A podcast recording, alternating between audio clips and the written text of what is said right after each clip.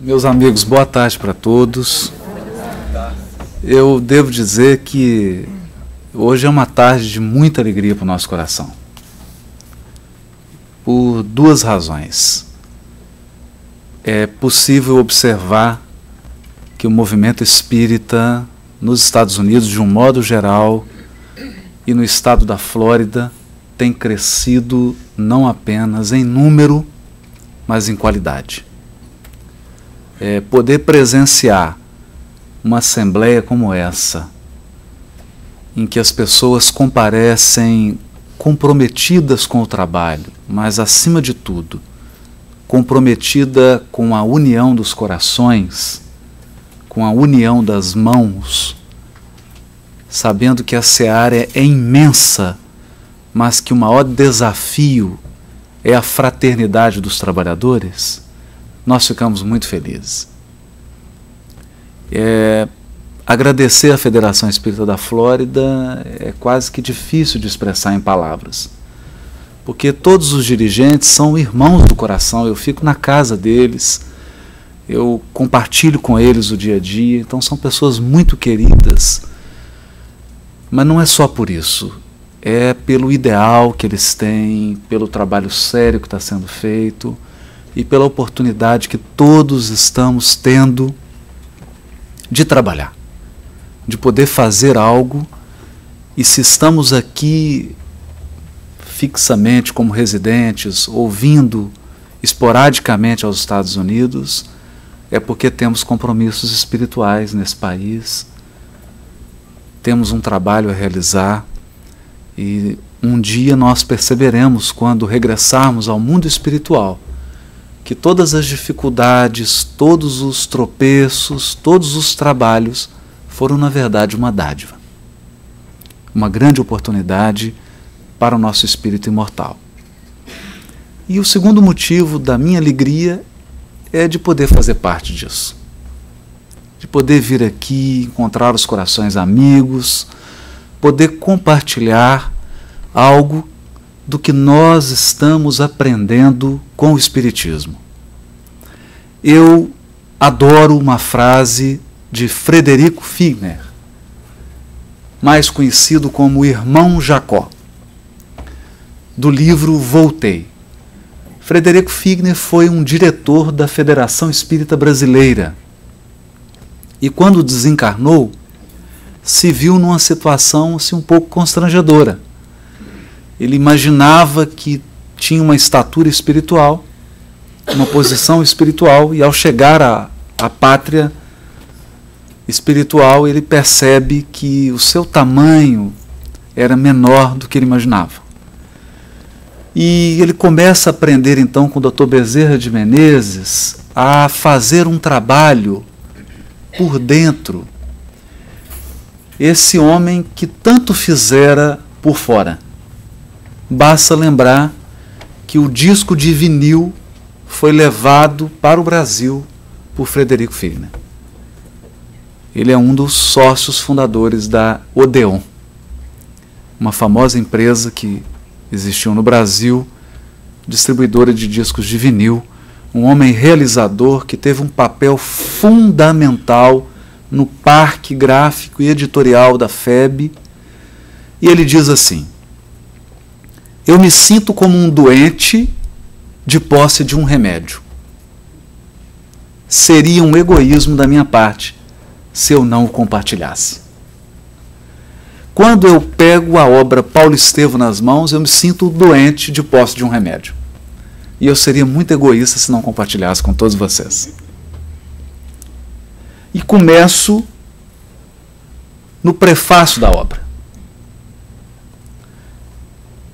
Tirando toda a ideia de falsa humildade, de falsa modéstia. Emmanuel faz um chamado à nossa consciência espiritual. Ele não fala aqui para encarnados, ele fala para espíritos, viajores da imortalidade. E ele diz assim: certo é que o inolvidável, o inesquecível tecelão trazia o seu ministério divino. Mas quem estará no mundo sem o ministério de Deus? Muita gente dirá que desconhece a própria tarefa, que não sabe nada a respeito. Mas nós poderemos responder que, além da ignorância, há desatenção e muito capricho pernicioso. Capricho vicioso. Estou tentando ajudar a minha tradutora aqui. Os mais exigentes advertirão que Paulo recebeu um apelo direto. Ora, mas ele recebeu um chamado direto. Mas, na verdade, todos os homens menos rudes têm a sua convocação pessoal ao serviço do Cristo. Pessoal. As formas podem variar mas a essência do apelo é sempre a mesma. O convite ao ministério chega às vezes de maneira sutil, inesperadamente. A maioria, porém, resiste ao chamado generoso do Senhor. Ora, Jesus não é um mestre de violências. E se a figura de Paulo avulta muito mais aos nossos olhos, é que ele ouviu, negou-se a si mesmo, arrependeu-se, tomou a cruz e seguiu Cristo até ao fim de suas tarefas materiais. Eu peço permissão para contar um exemplo. Um exemplo. Eu iniciei há 26 anos atrás no Espiritismo através de alguém que me deu um livro chamado Nosso Lar. Após ler o livro Nosso Lar, uma semana depois, eu estava na casa da tia de um amigo e passa um grupo de jovens num trabalho muito comum no Brasil à época, que era o trabalho de arrecadação de alimento não perecível para ser dado para as pessoas mais carentes, carinhosamente chamado de campanha do quilo. Que a pessoa chegava, entregava uma mensagem e falava: Eu te dou uma mensagem, é, é, é mais ou menos um Halloween diferente, né? Eu te dou a mensagem e você me dá um quilo de alimento. É. Então, nós demos um quilo de fubá e a pessoa deu uma mensagem. Atrás era uma mensagem de Emmanuel, psicografada por Chico Xavier, e atrás havia um carimbo de uma mocidade espírita. Na semana seguinte, eu estava na mocidade espírita. Depois de ter lido o livro Nosso Lar. Então, no meu caso, um quilo de fubá. É. Foi o o preço do ingresso. Um livro, uma mensagem. Mas para cada um aqui chegou de uma forma diferente, de modo que o apelo vem. O apelo chega. Ele pode não ser na forma igual ao apelo de Paulo, mas a essência do convite é a mesma. E que convite é esse? Que convite é esse? Emmanuel faz referência a esse convite ao negar-se a si mesmo, tomar a cruz e seguir o Mestre. Porque era assim que Jesus apresentava o seu chamado. Aquele que quiser ser o meu discípulo, negue-se a si mesmo, porque com os caprichos pessoais, se nós não estivermos dispostos a abrir mão das nossas opiniões pessoais, das nossas crenças alimentadas ao longo das reencarnações, se nós não estivermos dispostos a assumir com coragem, esperança e fé os obstáculos que o caminho vai apresentar, não tem como colocar-se em movimento. Tá vendo? Não tem. Definitivamente. Não tem como colocar-se em movimento sem assumir essa posição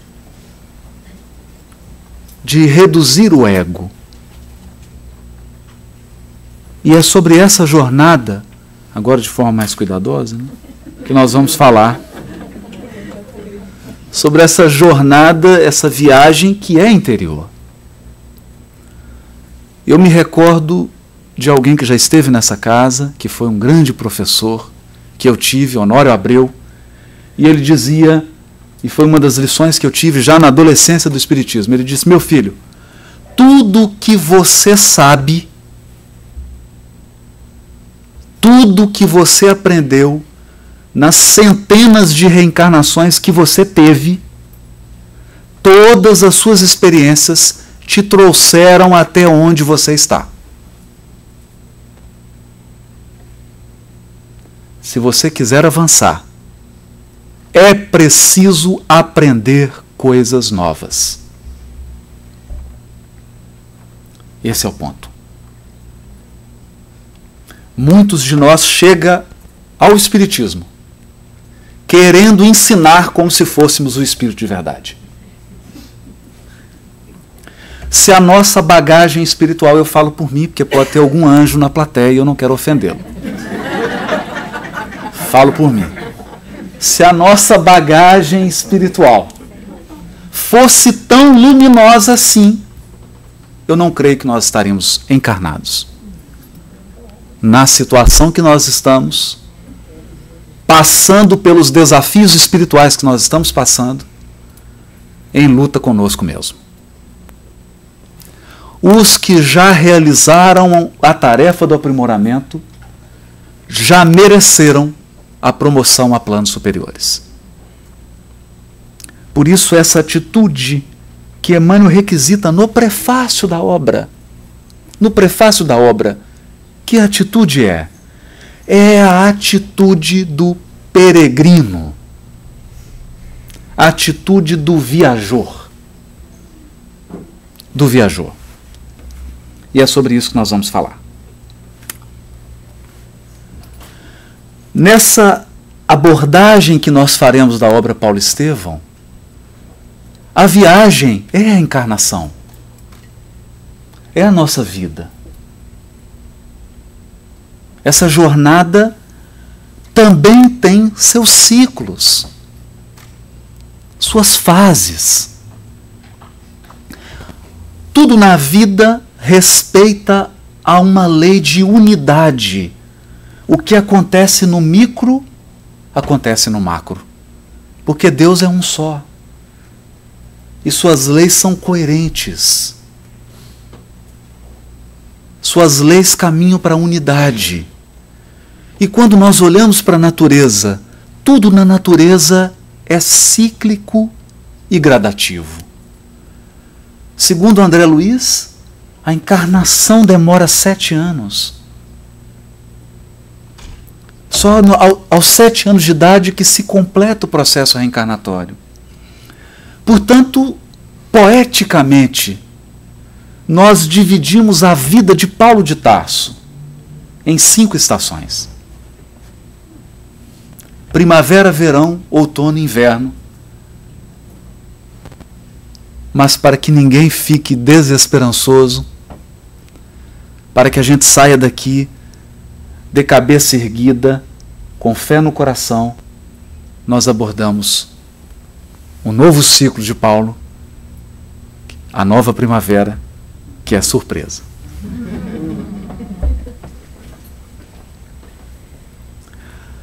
A primavera reencarnatória de Saulo acontece com a presença de pessoas destinadas a auxiliá-lo auxiliá-lo na sua missão espiritual. O próprio mestre se refere a Paulo lá na frente, já como Paulo, como o vaso escolhido. O vaso escolhido. Há uma beleza enorme nisso. Jesus não diz assim: você é o líquido escolhido. Você é o vaso escolhido. Porque o conteúdo do que nós iremos levar, nós todos espíritas, o que nós vamos levar para o mundo, não é nossa opinião pessoal. É o ensino dos espíritos superiores. Ensino que passou pelo critério da universalidade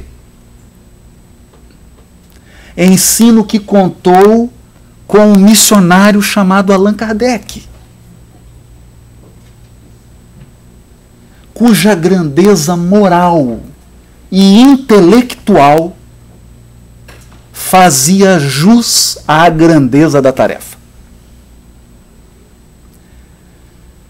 Aspirar a ser vaso é uma glória para cada um de nós. A água viva não é Haroldo, não é Fulano, não é Ciclano, não é Beltrano, não é ninguém. A água viva é o Cristo. Nós seremos sempre o recipiente, cada qual de um tamanho. No meu caso, um recipiente grande, não é?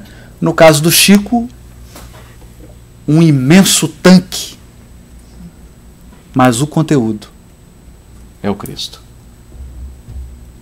E para preparar Saulo, Paulo, ele recebe pessoas na sua vida, pessoas e circunstâncias. Emmanuel diz no livro Vinho de Luz: as pessoas e circunstâncias da nossa vida expressam a vontade de Deus a nosso respeito. Vamos ver isso de perto. Na primavera, nós temos Saulo criança, Gesiel criança. Porque tudo nos indica no livro Paulo Estevão que a proposta da espiritualidade era de uma parceria entre Gesiel e Saulo os dois trabalhando lado a lado na divulgação da mensagem cristã. O que seria do cristianismo? Um apoiando o outro. Um cunhado do outro. E no meio, sustentando os dois com sua brandura, com a sua doçura, com a sua feminilidade, Abigail. para adoçar um pouco Saulo, para dar um pouquinho de eh, de leveza naquela rocha. Abigail. E para falar um pouco desses dois, eu peço permissão para ler uma fala de Gesiel antes de conhecer o Evangelho. Gesiel só conhecia Moisés e os profetas. Se nós pedirmos para uma multidão para dizer assim, por favor, resuma Moisés, a pessoa irá dizer olho por olho, dente por dente. Mas será que esse é o resumo de Moisés? Esse mandamento sequer está nas tábuas da lei. O primeiro mandamento recebido por Moisés é amar a Deus então vejamos a leitura de Gesiel. Ele diz assim: Ao pai que havia sido humilhado na praça pública pelos soldados romanos. Estava prestes a perder tudo. Ele diz: Meu pai, por que vos atemorizardes? Por que, que você está com medo, pai? Deus nunca é avaro de misericórdia. os escritos sagrados nos ensinam que Ele, Deus, antes de tudo, é o Pai desvelado de todos os vencidos da terra. Essas derrotas chegam e passam. Tendes os meus braços e o cuidado afetuoso de Abigail. Por que lastimar, se amanhã mesmo, com o socorro divino, poderemos sair desta casa para buscar outra em qualquer outra parte, a fim de nos consagrarmos ao trabalho honesto. Deus não guiou o nosso povo expulso do lar através do oceano e do deserto? Por que negaria então seu apoio a nós que tanto o amamos neste mundo? Ele é a nossa bússola e a nossa casa. A revelação espírita é bússola e casa.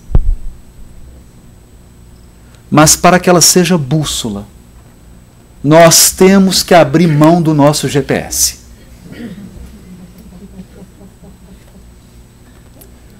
O nosso GPS nos trouxe até aqui. E acredite, nós já habitamos em cada lugar esquisito. Eu estou falando espiritualmente transformar a revelação espiritual numa casa, num habitat, significa passar a viver de acordo com a revelação. Utilizar a revelação como bússola significa caminhar segundo essa orientação. E é curioso porque eu estou diante de uma delas, né? Without charity, there is not salvation. Está aqui uma orientação na frente. A atitude de Gesiel, em que se diferenciava da atitude de Saulo? Porque Saulo queria cultivar tradições religiosas. Saulo estava apegado aos aspectos exteriores da religião. Gesiel utilizava a revelação como bússola. Então ele já havia incorporado o espírito de viajor. O espírito de viajor. E essa é uma reflexão que a gente faz quando lê essa passagem. Diante daquela dificuldade, ele perde o pai, a, perde a irmã, é colocado como cativo nas galeras romanas e mantém-se em fé, aguardando o que a vida irá trazer. O que a vida irá trazer. Aguardando a vontade de Deus se expressar através de circunstâncias e de pessoas, como de fato se expressou. Porque ele é levado para a casa do caminho, ele é acolhido, ele encontra Simão Pedro e ele encontra um lugar de maior crescimento espiritual.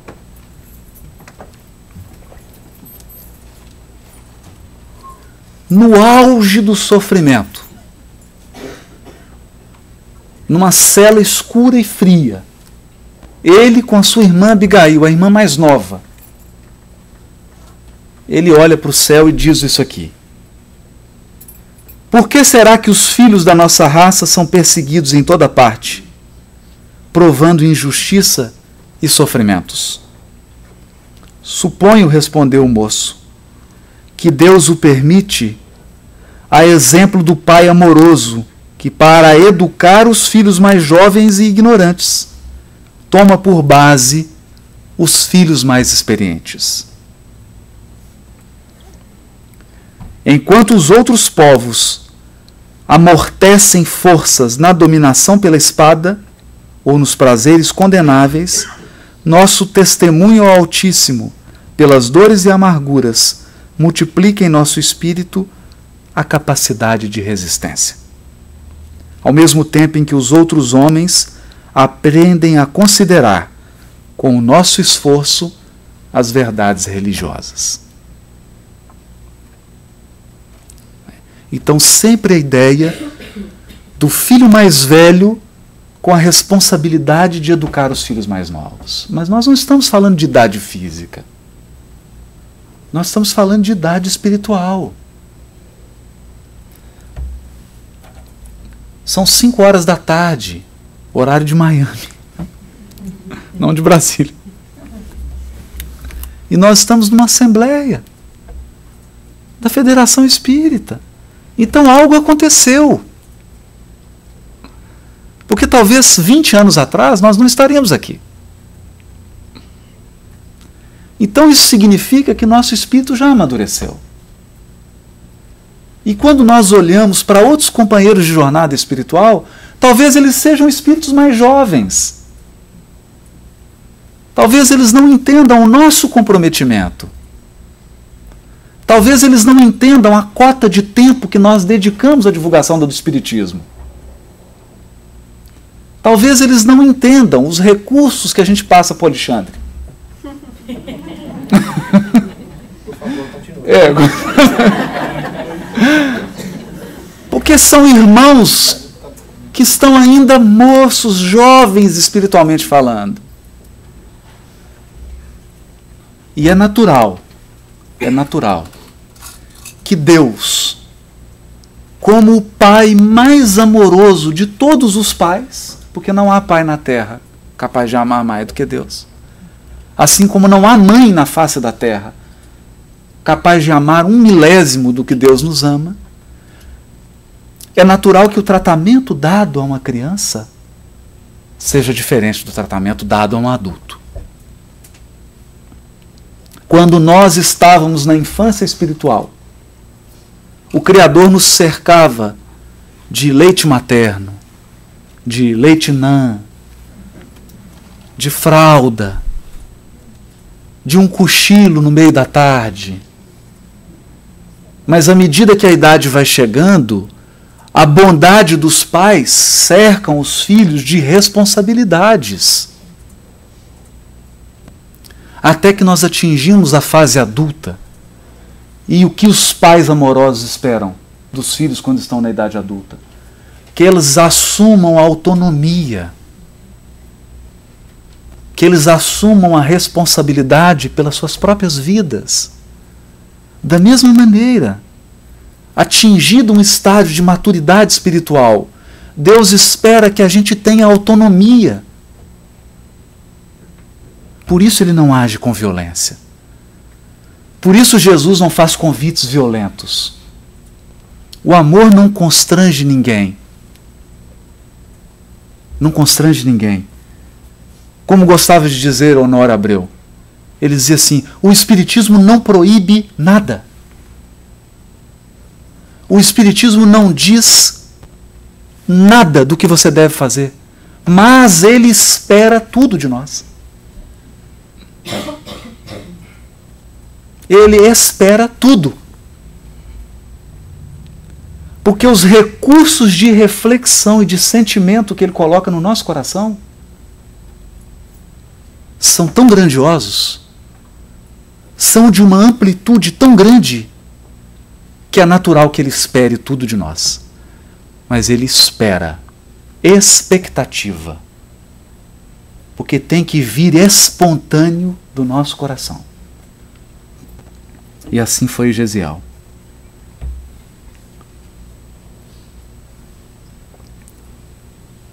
Depois de falar sobre esse sofrimento todo com Abigail, ele diz assim: Mas eu creio no Messias redentor, que virá esclarecer todas as coisas. Os profetas nos afirmam que os homens não o compreenderão, entretanto, ele há de vir, ensinando o amor, a caridade, a justiça e o perdão. ensinando. Mas se ele conhecia as palavras. Mas não se trata de saber as palavras. A questão é saber como se comportar com amor diante das situações da vida. Como se comportar com justiça diante dos desafios da vida. Qual a melhor conduta, a mais conforme à caridade nas diversas situações da vida. E era isso que ele ansiava. Por alguém que mostrasse com atos práticos, que mostrasse com sua própria vida qual era o caminho. Qual era o caminho? Esse era Gesiel. Por outro lado, e Saulo. No mundo antigo havia três universidades: Alexandria, Atenas e Tarso. Mas por questões políticas e econômicas, os mestres de Atenas de Alexandria se transferiram para a cidade de Tarso. Saulo então teve a oportunidade de estudar com os maiores mestres gregos da sua época. Isso significa que ele estudou no maior centro intelectual do planeta Terra na época. E não apenas isso. Depois de transferir-se para Jerusalém, estudou com Gamaliel. Gamaliel é considerado até hoje pelo povo judeu. Eles chamam ele de Raban Gamaliel. Quer dizer, o grande mestre Gamaliel. Porque ele é neto de Hilelo, considerado talvez o maior sábio do judaísmo de todos os tempos. É o mesmo Hilelo que é o sociólogo de Jesus. E ele estudou aos pés de Gamaliel. O que aprendeu com Gamaliel? A interpretar as Escrituras, mas mais do que isso. Gamaliel era um homem de conciliação. A sua fala era sempre uma fala de ponderação. Ele era sempre um homem equilibrado então imagine o que Jesus preparava para Saulo. Um mestre equilibrado. Uma esposa adorável e amorosa. E um cunhado que você não costuma encontrar. Tão fácil.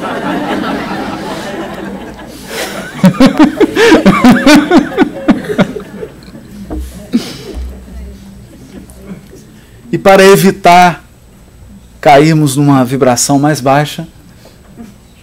Né? Não podemos, mas dizem alguns, e a sogra já no mundo espiritual.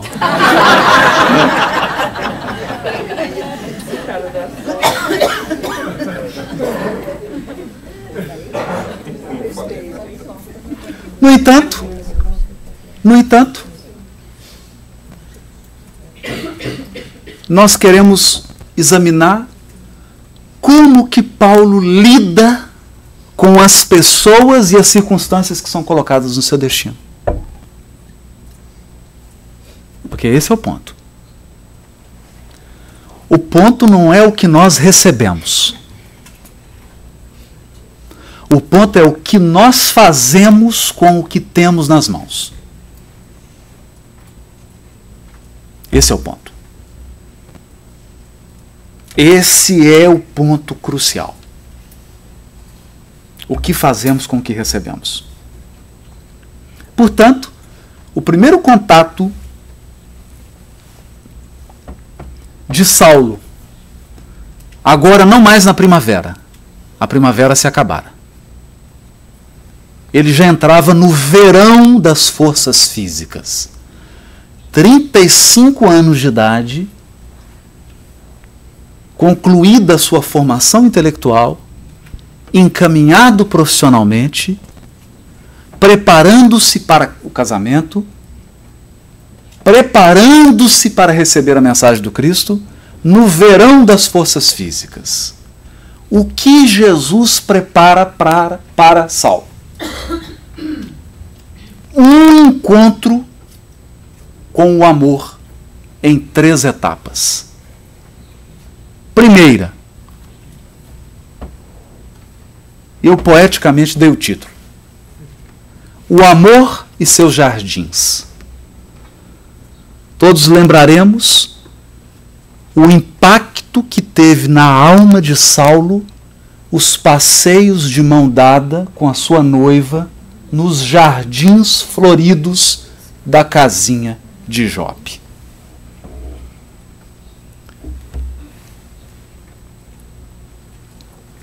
Ele é, com aquele com aquela ilusão masculina, não é? Com aquela ilusão masculina. Quem manda aqui, né? Não é assim? Quem manda aqui, né? Quem manda aqui? né? É mais. Depois que a gente abandona, depois que a gente abandona a ilusão, você fala: quem manda aqui em casa sou eu. Minha mulher só toma as decisões. Ela toma as decisões e eu mando, né? Então ele, com aquela cultura, educado para ser um patriarca, naquela cultura machista, né? Aí encontra Abigail dizendo isso aqui. Sim, querido, que não faria por ti? Mandarás e eu obedecerei. Serás a ordem da minha vida e eu rogarei ao Senhor que me auxilie a ser o teu bálsamo de ternura. Quando estiveres fatigado, lembrar-me-ei de minha mãe e adormecerei tua alma generosa com as mais formosas orações de Davi. Aí o homem faltava derreter. Ele não conseguia nem andar no jardim. Porque era uma, do, uma aparente subordinação.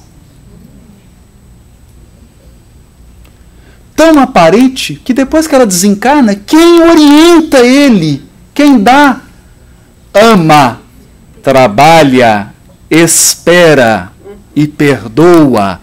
Quem dá o roteiro? É ela. Então quem manda aqui? Mas há uma sabedoria no amor. Jesus colocara um coração feminino com uma infinita capacidade de amor ao lado dele. Para que através do amor feminino, do amor de esposa, do amor de mãe, ele pudesse aliviar sua alma. Mas não é só isso não. Porque o amor tem boca.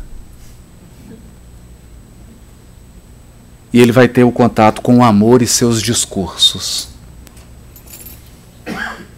Quando ele chega na casa do caminho, ele encontra um pregador. Alguém falando. Estevão. Estevão diz assim: O Filho de Deus trouxe a luz da verdade aos homens, ensinando-lhes a misteriosa beleza da vida com o seu engrandecimento pela renúncia. Sua glória resumiu-se em amar-nos como Deus nos ama. Por essa mesma razão, ele ainda não foi compreendido. Porque o mundo não compreende as pessoas que amam. Pensar nisso. Quem sustenta o universo infinito? Deus. Deus é a fonte da criação infinita. Alguém já viu um outdoor de Deus? Não. Não existe ser que mais se oculta do que Deus.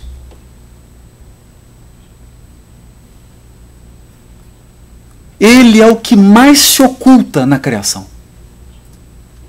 Porque se ele resolver aparecer, não tem espaço para a gente.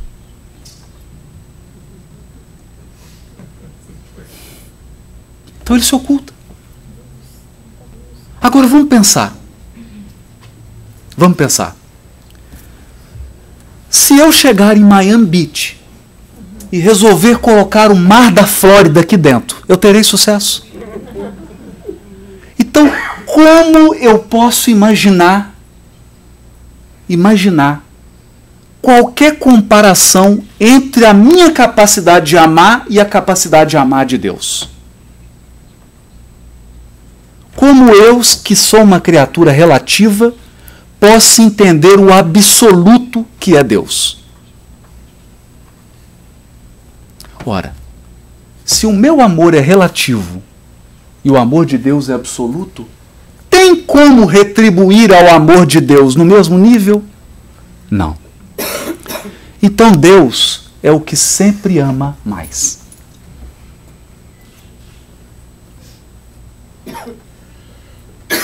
Ele sempre ama mais. Porque nunca haverá retribuição à altura do amor dele. Portanto, portanto, o que Estevão está dizendo para Paulo é: Saulo, né? Saulo, Saulo, não há glória maior que a glória de amar. Ou, como há no capítulo do livro Boa Nova, Simão Pedro preocupado por que, que Jesus transformou água e vinho numa festa de casamento. E ele estava preocupado porque esse ato de Jesus poderia estimular as pessoas à bebedeira. E ele então pergunta: Mestre, por acaso o teu ato de transformar água em vinho não poderia ser um estímulo à bebedeira, à embriaguez? Jesus não entra no mérito da argumentação. Simplesmente pergunta para ele: Simão Pedro, conheces a alegria de servir a um amigo?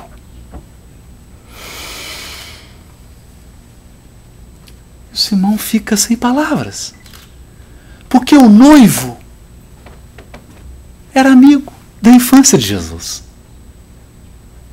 E aquele noivo estava numa situação constrangedora. Uma festa judaica de casamento durava sete dias. E eu, ele calculou mal, ou os convidados estavam entusiasmados. E o certo é que o buffet acabou.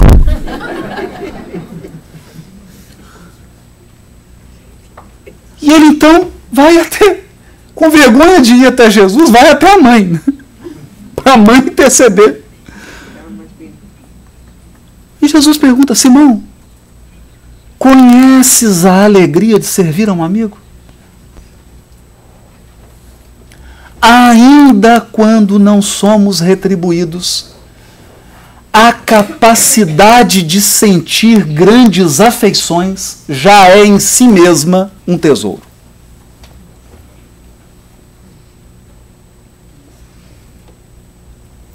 Porque há milhões de criaturas na Terra incapazes de sentirem grandes afeições.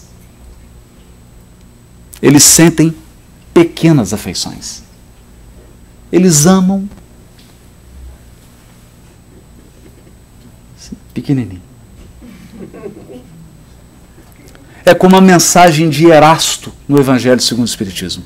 São econômicos até no gozar. Está lá a mensagem de Erasto, do Evangelho segundo o Espiritismo. E aí Jesus diz: Seja o nosso coração uma sala iluminada, onde os nossos amigos se sintam acolhidos. Era isso que Gesiel tentava ensinar para Paulo. Ele fala: Você queria o quê? Um Messias que viesse num carro glorioso? Um carro que pode tombar na primeira buraco que tem na estrada? Já imaginaram? E aí ele fala: toda essa glória material é tão fugaz. Mas ele não entendeu. Não entendeu. Então foi preciso uma dose maior do remédio. Paulo conhecerá o amor agora pela face da renúncia quando ele está apedrejando Gesiel, Estevão, descobre que era o cunhado, que ele estava noivo de Abigail. E o que, que ele encontra de, de Estevão? Recriminação?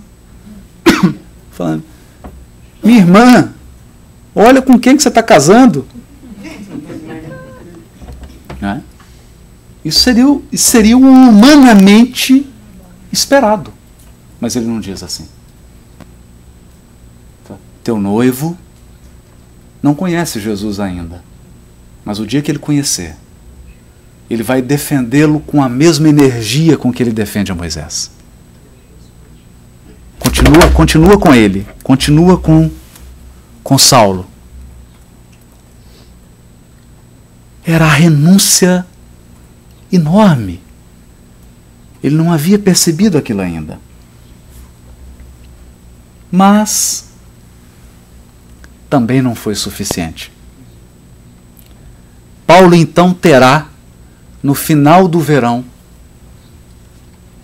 a última lição do verão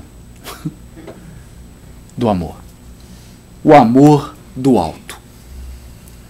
O próprio Cristo em pessoa vem até ele, às portas de Damasco, para conversar com ele. E eu selecionei algumas coisas que eu gostaria de destacar. Porque Paulo foi preparado para esse momento. Ele foi preparado para esse encontro. E a preparação mais fundamental foi na casa de Jope, quando Abigail está desencarnando e ela fala para ele: Eu estou indo. Nessa noite, meu irmão esteve aqui e me disse que eu vou. Mas ele me trouxe a grata notícia de que Jesus ama-te muito e tem esperanças em ti. Imagina, esse homem havia instalado uma perseguição aos cristãos. Estava organizando uma viagem para prender Ananias e recebe um recado de Jesus: Eu te amo muito. Tem esperanças em você. E ele, ele não acreditou. Não era possível acreditar. E então,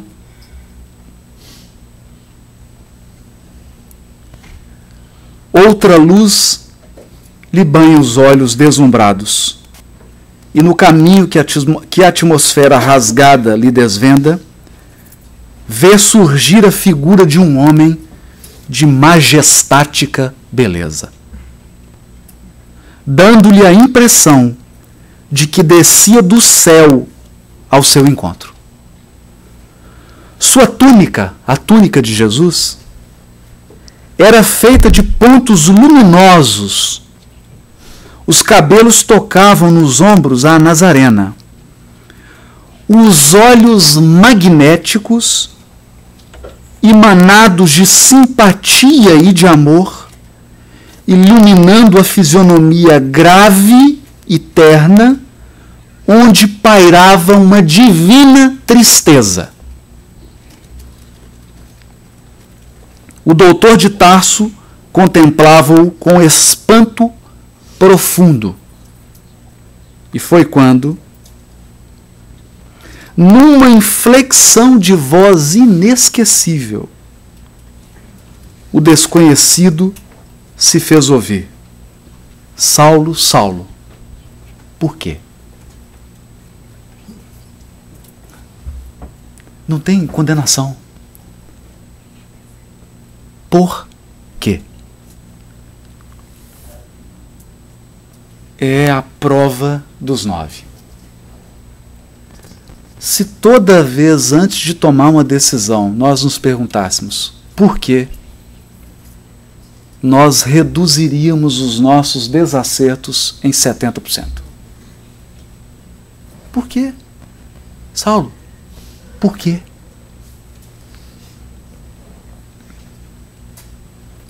E ele, quem sois vós, Senhor? aureolado de uma luz balsâmica. Olha, não é à toa que o Emmanuel está dizendo isso aqui, isso aqui não é poesia.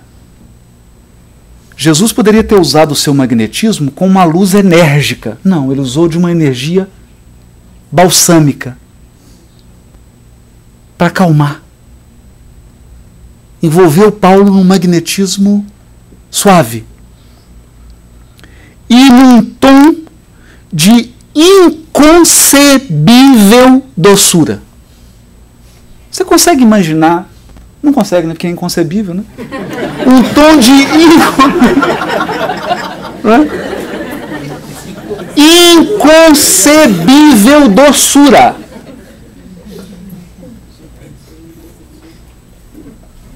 Imagina você conversando com um bebê de, de, Sabe quando você começa a fazer aqueles barulhos assim meio ridículos para quem está de fora?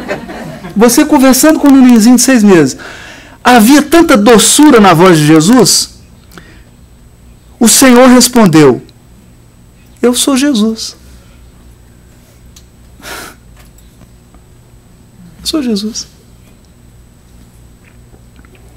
Foi quando notou que Jesus se aproximava. Ele não falou, ele falou: Eu sou Jesus, se aproximou dele, dizendo com inflexão paterna. É importante esses detalhes da narrativa. Não recalcitres contra os aguilhões. Ele fala: Senhor, o que queres que eu faça?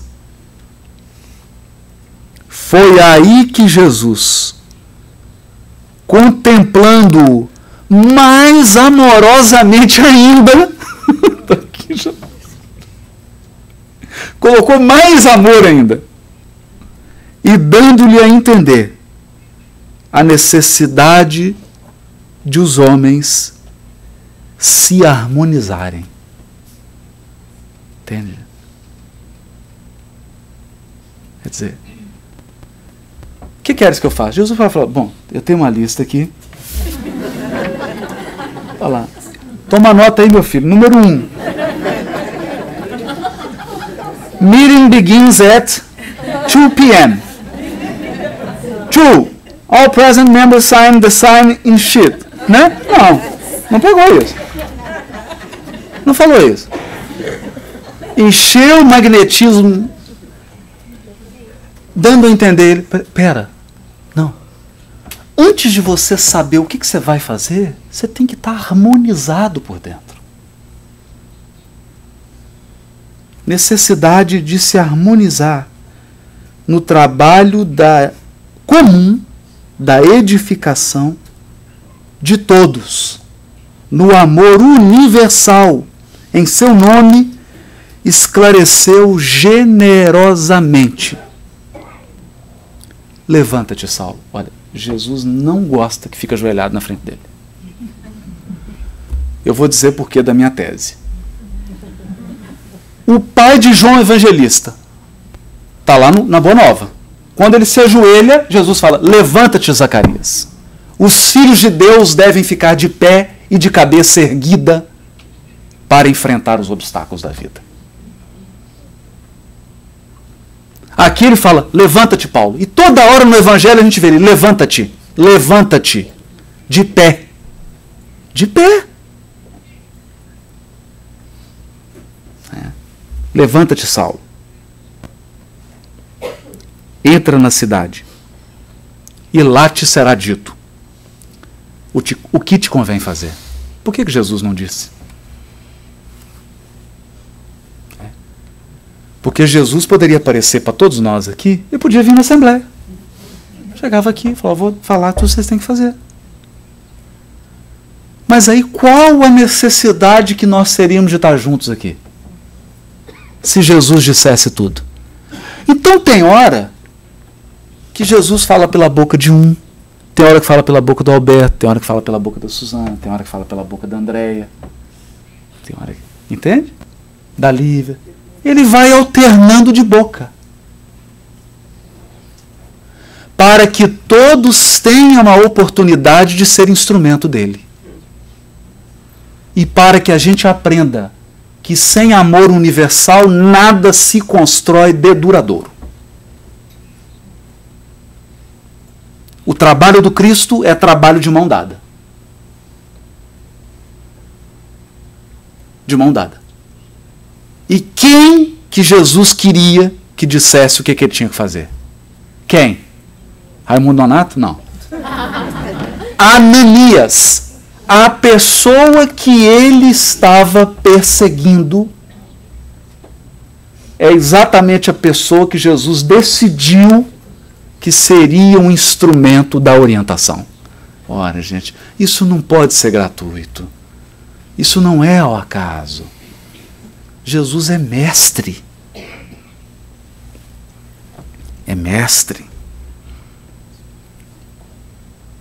Então, às vezes, as lições mais valiosas da nossa encarnação são ditas pelas pessoas que a gente menos gosta.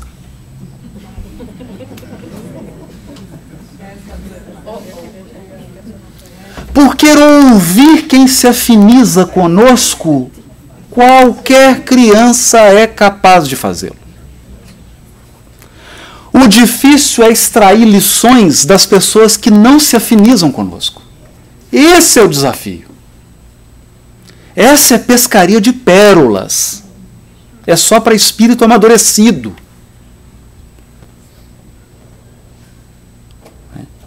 E no caso aqui havia outros objetivos também. Jesus divulga o cristianismo através do testemunho dos cristãos.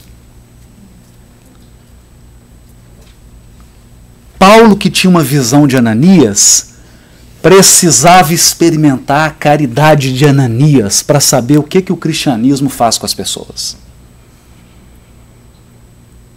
Eu me recordo de Loreto Flores, um grande espírita, amigo de Chico Xavier, que morava em Belo Horizonte. E começava o trabalho do Espiritismo em Minas Gerais, com aquela resistência dos religiosos radicais, e um dia ele bate na porta de uma casa, com o saco da campanha do quilo, uma senhora muito religiosa abre, quando vê que era um espírita, cospe no rosto dele. Loreto Flores tira o lenço, enxuga e fala: Minha irmã, esse é para mim. E o que, que a senhora tem para os necessitados?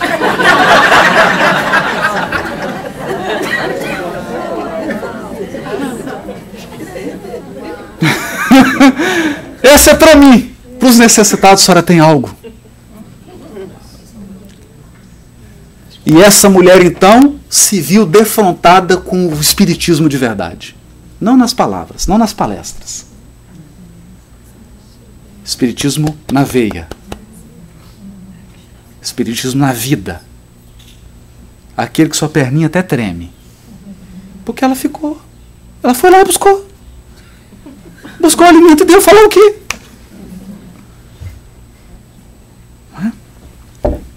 Então foi isso que Jesus fez também com Saulo. E então, chega o outono de Paulo. Agora Paulo. Porque agora convertido. Mas,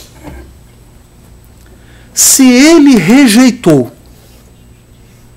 tu, todas as dádivas que Jesus colocou na encarnação dele, o que ele poderia esperar? Que o trabalho agora viesse acompanhado de sofrimentos. O homem velho de Saulo havia sido muito resistente.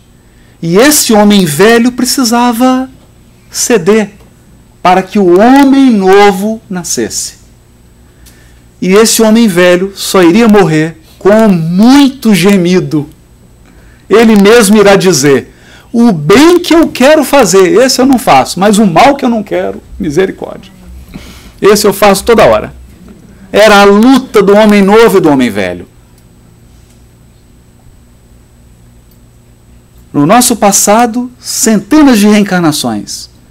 Alguém fala alguma coisa com a gente, a gente já tem uma resposta ou um, até coisa pior para oferecer.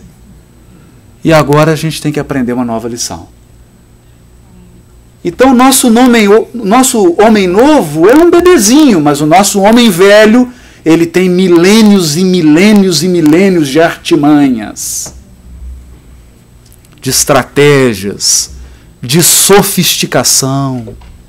Ele não cede fácil. Não cede fácil. Nós podemos trabalhar pela divulgação do Espiritismo na América 50 anos e você chegar no mundo espiritual e perceber que quem divulgou foi seu homem velho.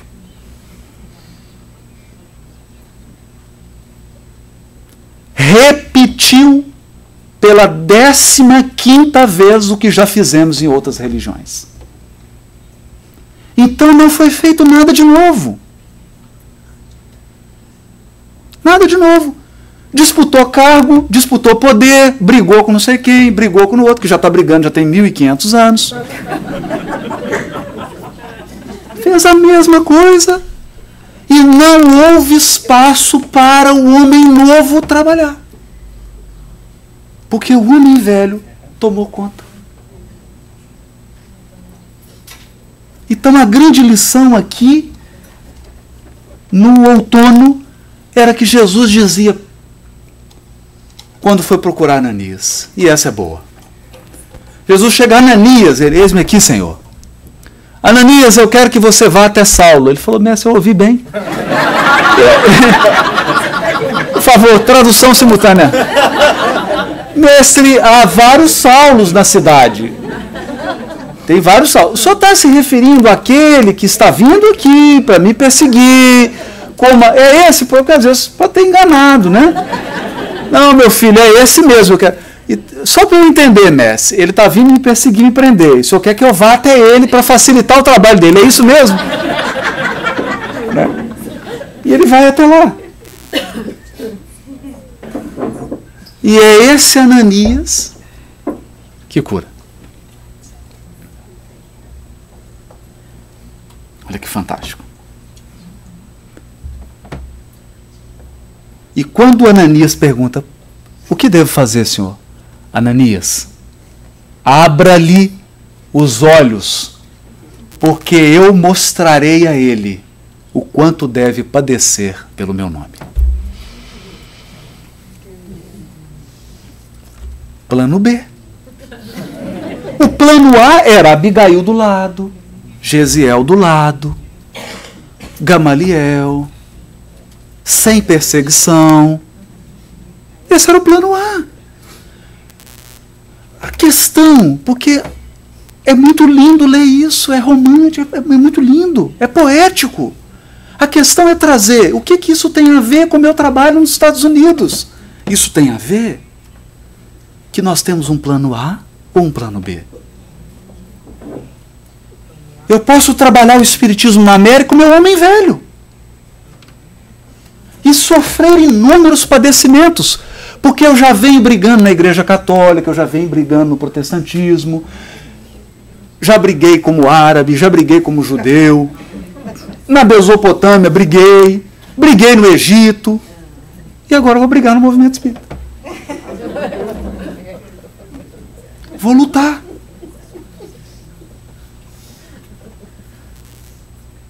Então, ele assumiu o plano B. Quando ele assume o plano B, Jesus diz para ele: Meu filho, agora será com sofrimento, mas não sem misericórdia. E é curioso, eu gosto de pensar: alguém aqui, por favor, me ajuda. Alguém aqui. Alguém aqui já viu Lucas sofrendo alguma coisa? Lucas, o evangelista, funciona assim, ó. Tá todo mundo aqui reunido. Aí Lucas fala assim: "Eu vou buscar uma água". Ele sai todo mundo é preso. Quando o Lucas volta, cadê todo mundo? Foi preso. Aí ele vai lá. Aí fala, Lucas, nós vamos viajar? Vamos viajar. A melhor coisa era sair com o Lucas. Você ia com ele, acontecia nada. Agora, ficar do lado de Paulo. Paulo era assim: vamos pra cá, pedrada. pra lá pedrada. Vai para cá. Quantas vezes Barnabé foi apedrejado? Ah, talvez uma ou duas. Paulo, todas. Todas. Era quase que um ritual. Ele chegava, pegava o schedule, fazia a palestra e lá no final estava palestra, intervalo, para as críticas, segunda parte da palestra, finalizar apedrejamento. Era a programação, o roteiro. O roteiro da viagem. né? Então você vai, vai fundar aqui, meu filho, dez igrejas, no final sai preso. Navio afunda. É curioso. Mas por quê? Porque ele deixou que o homem velho dominasse a sua encarnação. Deixou que o homem velho assumisse as rédeas. Gente, isso está acontecendo com tanta gente. Isso acontece com a gente, se a gente bobeia, acontece. Tem semanas que quem domina é o homem velho. Acontece. Demais. Quando você assusta, você olha para a criatura e ela voltou a ser o inquisidor da Espanha. Quando você assusta, ele voltou a ser o bispo da Igreja Católica. Você encontra com a pessoa na tarefa, um mês depois você olha para ele, ele voltou a ser um hindu. Já está usando turbante, cheio de, de guru, cheio de gente em volta. Aí você fala, repetiu. Porque essa experiência foi válida. Mas evolução é uma jornada adiante. Tudo isso foi válido, graças a Deus por todas essas oportunidades. Mas é hora de avançar. E não se avança. Não se avança. Tem até uma expressão em inglês que eu não sei dizer, sem destruir as pontes para trás. Não se avança sem fazer isso. Era essa a proposta. Então, o outono de Saulo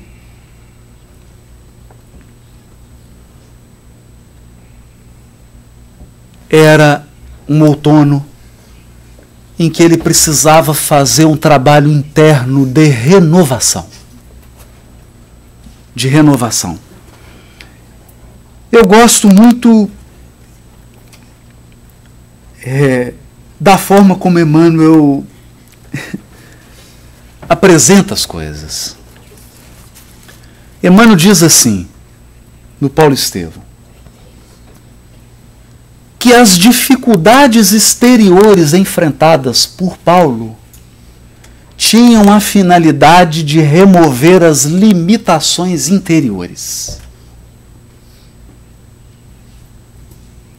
Porque o nosso interior atrai as circunstâncias exteriores. Esse é o ponto. E é simples. Se em toda a casa espírita que você entra, você entra em conflito, tira férias de um mês, faça um trabalho interior para entender por que você está atraindo essas circunstâncias. É verdade. Porque o nosso interior dá o tom magnético do que nós iremos atrair.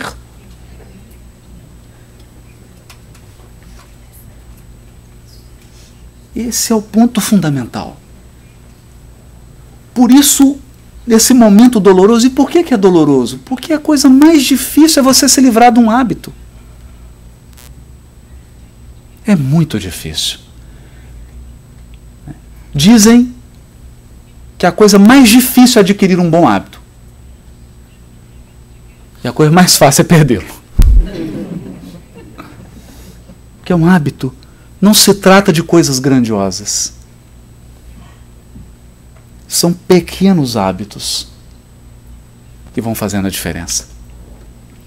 Por isso, quando Paulo, nesse momento aqui, em que ele se prepara ele está no outono, o outono das folhas caindo, porque ele experimenta uma sensação de morte.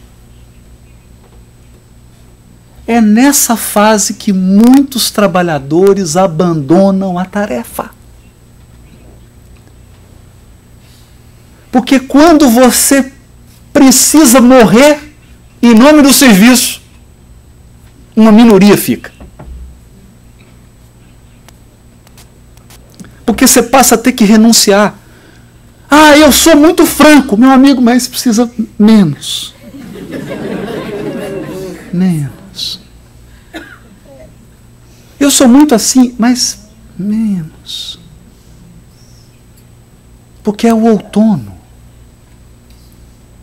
É experimentar um renascimento. Há uma passagem de Jesus, nós estamos dizendo isso para e tentar entender a jornada interior de Saulo, porque eu poderia chegar aqui e ficar falando das viagens dele apresentando mapa. Deslocar-se é a coisa mais fácil do mundo. A mais fácil do mundo. Ainda mais agora com companhia aérea. A coisa mais difícil é mover-se interiormente. Essa jornada é penosa. Por isso, e, e dizia Jesus, ao se referir ao homem que limpou, adornou toda a sua casa, e aí os espíritos ruins que tinham ido voltam com mais sete. O que, que ele está dizendo? Não é uma simples decoração. A proposta de renovação, de reforma íntima, não é decorar. Não é mudar o sofá de lugar. Colocar um papel de parede é construir uma criatura nova com o material do velho. Porque diz Kardec, as paixões não serão aniquiladas, elas serão transformadas. A energia é a mesma. Quando nós olhamos para o Mahatma Gandhi, é a mesma energia do orgulho, do egoísmo e da vaidade que está lá só que direcionada. Direcionada. Porque se você não tivesse energia, você não faz nada. Você fica no sofá, Netflix. e popcorn. Então o segredo aqui não é ficar preocupado se você está com muita vaidade, se você é orgulhoso, se você é pouco egoísta ou não. A questão é transformar esse seu egoísmo, essa vaidade, esse orgulho em energia para agir no bem. Esse é o desafio. Esse é o outono doloroso, porque folhas têm que cair para que novas árvores nasçam. Alguma coisa tem que morrer para que o homem novo nasça. Nasça dessas cinzas, desse material porque tudo que nós já vivemos até hoje foi útil e foi proveitoso para o nosso espírito. A questão agora é direcionamento das energias. Direcionamento. E então Paulo entra no inverno.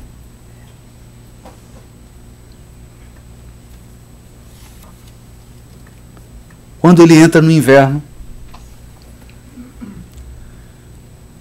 Emmanuel narra uma cena em que ele acaba de fazer uma pregação, chovia, e eles prendem Saulo e vão dar 39 açoites nas costas nuas dele.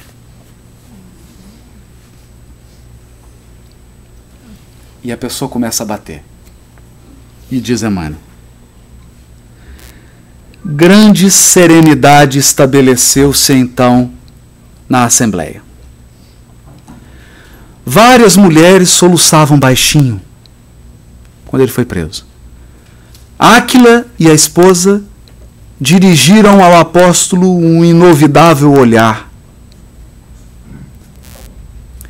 E a pequena caravana demandou o cárcere de, na sombra da noite.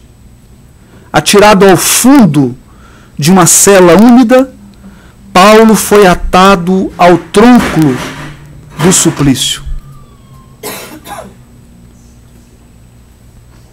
E houve de suportar os 39 açoites. Ele próprio estava surpreendido. Sublime paz banhava-lhe o coração, de brandos consolos. Não obstante sentir-se sozinho entre perseguidores cruéis, experimentava nova confiança no Cristo. Nessas disposições não lhe doíam os golpes impiedosos. Sem resultado, os verdugos maltratavam-lhe o espírito ardente com insultos e ironias. Na prova rude e dolorosa, compreendeu alegremente que havia atingido a região da paz divina no mundo interior, que Deus concede a seus filhos depois das lutas intensas e incessantes por eles mantidas na conquista de si mesmos. Conquistou a si mesmo uma paz profunda.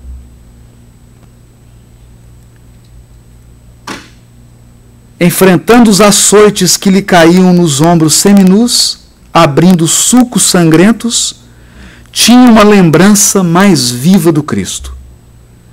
A impressão de estar chegando aos seus braços misericordiosos, depois de caminhadas terríveis e tempestade de lágrimas e trevas. Submerso em pensamento sublime, Paulo de Tarso sentiu o seu primeiro grande êxtase. Não mais ouviu os sarcasmos dos algozes inflexíveis, sentiu que sua alma dilatava-se ao infinito, experimentando sagradas emoções de indefinível ventura. Imagina. Primeiro grande êxtase de Paulo. Né? Com açoite. Por quê? Porque ele conseguira criar na intimidade um ambiente em que ninguém mais era capaz de penetrar. Nem uma crítica, nem uma agressão, nem um insulto, nem uma provocação, ninguém mais entraria naquele santuário. Era o seu santuário interior de paz. Chegou. Como que ele vai narrar isso aqui? Ele vai escrever na sua epístola: De agora em diante, ninguém me moleste pois trago em mim as marcas do Cristo. As marcas do Cristo. É. Porque é, é como um diamante que vai sendo lapidado. As circunstâncias funcionam como um cinzel que vai tirando o que não precisa.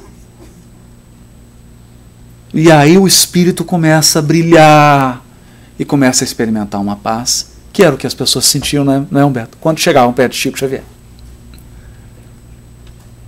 Quando chegavam perto do Chico. Entravam na sala e sentia, e quem conhecia a realidade doméstica do Chico sabe que ele não tinha razão nenhuma. Exterior para estar aquela paz. Que em volta dele era um tormento infernal. E, no entanto, eu me recordo de alguns jovens da Mocidade Espírita de Belo Horizonte que foram visitar o Chico. E um deles, que era o mais assim. Tadinho. Não sei se ela era meio ingênuo, desavisado, né? Quando viu o Chico, resolveu colocar a mão no peito do Chico. Foi ele encostar a mão no chakra coronário do Chico, ele desmaiou. Caiu desmaiado no chão. Tiveram que socorrer. Não suportou o impacto da energia espiritual que saía do coração do Chico. Não é. Porque ele. É isso é que é o reino de Deus dentro de nós. A gente constrói uma sala e no meio dela tem um telefone vermelho, sabe aquele? Do Batman, né? Só que quem fala ali é Deus. A gente constrói um altar na intimidade que você passa a ter conexão com Deus. E aí? Diante dos maiores desafios, experimenta um conforto enorme. Que foi o que ele disse para João Evangelista? Quando João falou: Não, Saulo, não vai acontecer nada com você. Olha, você vai sair bem, você vai para Roma, vai voltar. Ele disse: Talvez estejas enganado. Nasci para uma luta sem tréguas, que deverá prevalecer ao, até o fim dos meus dias. Antes de encontrar as luzes do Evangelho, errei criminosamente embora com sincero desejo de servir a Deus. Fracassei muito cedo na esperança de um lar, tornei-me odiado de todos, até que o Senhor se compadecesse de minha situação miserável, chamando-me às portas de Damasco. Então, estabeleceu-se um abismo entre minha alma e o passado. Abandonado pelos amigos de infância, tive que procurar o deserto recomeçar a vida.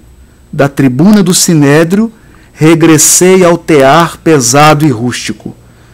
Quando voltei a Jerusalém, o judaísmo considerou-me doente e mentiroso.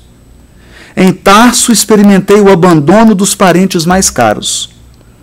Em seguida, recomecei em Antioquia, a tarefa que me conduzia ao serviço de Deus. Desde então trabalhei sem descanso, porque muitos séculos de serviço não dariam para pagar quanto devo ao cristianismo.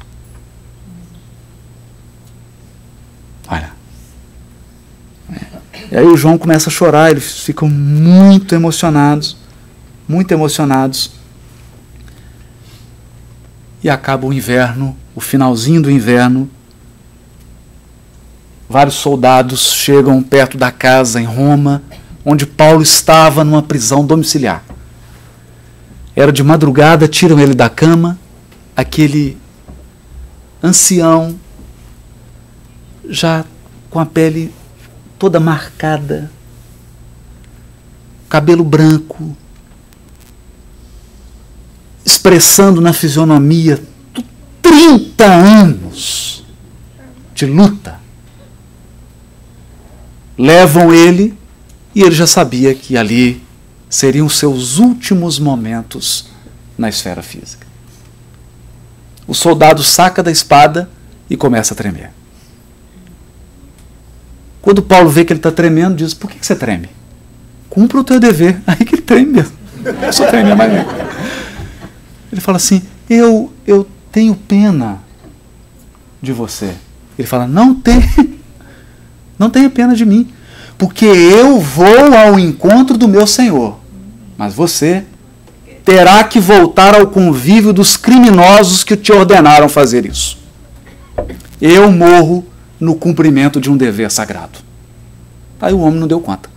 Entregou para o chefe da expedição, que também tremia, e cortaram a cabeça de Saulo. Saulo perdeu a cabeça porque ali começava a primavera. O Paulo que Jesus sempre esperou ia nascer. Ele, ainda sentindo as dores, diz Emmanuel, percebe que mãos angélicas o conduzem para debaixo de uma árvore. Cessam as impressões penosas, mas ele percebe que está cego. Eu não sei se estaria preparado para uma recepção dessa no mundo espiritual. Depois de 30 anos de trabalho árduo na seara do Cristo, chegar cego ao mundo espiritual. Mas ele não se desespera. Ele havia aprendido a amar, a trabalhar, a esperar e a perdoar. Ele fica em silêncio ouve então os passos que se aproximam dele. E ele então começa a chorar e diz: Ananias, é você? Ele fala: Sim, sou eu, disse a veneranda entidade, pousando a mão luminosa na sua fronte. Um dia, Jesus mandou que eu te restituísse a visão, para que pudesses conhecer o caminho áspero dos, dos seus discípulos. E hoje, Paulo, concedeu-me a alegria de abrir-te os olhos para a contemplação da vida eterna. Levanta-te. Levanta-te. Já venceste os últimos inimigos. Alcançaste a coroa da vida atingiste novos planos da redenção. E ele então começa a enxergar. E Ananias pergunta para ele: Paulo, qual é o teu primeiro desejo na esfera dos redimidos? Ele pensou em Abigail, pensou em Estevão, mas a, diz Emmanuel, como ele já havia aprendido a silenciar os desejos para escutar os desígnios, esse é o ponto.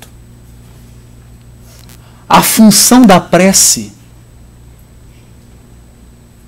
é nos ajudar a escutar a vontade de Deus e a silenciar os nossos desejos. Portanto, como diz um filósofo, a prece é um exercício de educação do desejo. Ele então pede e queria fazer uma prece em Jerusalém. Mas antes ele visita todas as comunidades que ele havia fundado. Chega em Jerusalém e a caravana imensa, porque onde ele passava, a caravana aumentava e é sempre uma caravana.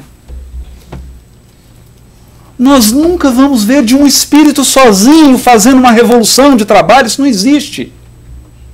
É sempre uma caravana que segue junta, de mãos dadas, um ajudando o outro.